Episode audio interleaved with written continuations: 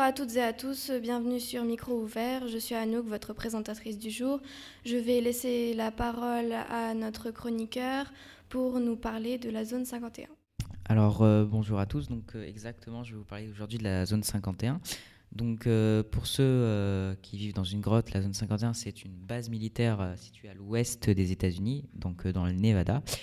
Et donc, beaucoup de complots ont été mis dessus, comme quoi il y aurait des aliens ou, des projets secrets que la CIA cacherait dans cette base.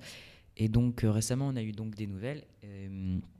donc, un événement a été lancé sur Facebook où euh, près d'1,3 million de personnes actuellement, alors je vous parle, on dit euh, être présents le 20 septembre pour envahir la base militaire, donc euh, la forcer et voir ce qu'il y a à l'intérieur.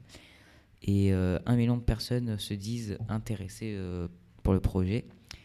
les États-Unis ont répondu que, en dissuadant les gens de, ne pas effectuer le raid, ils ont dit qu'ils protégeraient la base, même si il devrait euh, faire euh, des, tirs réels pour, euh, ou des tirs de sommation pour, pour annuler le raid.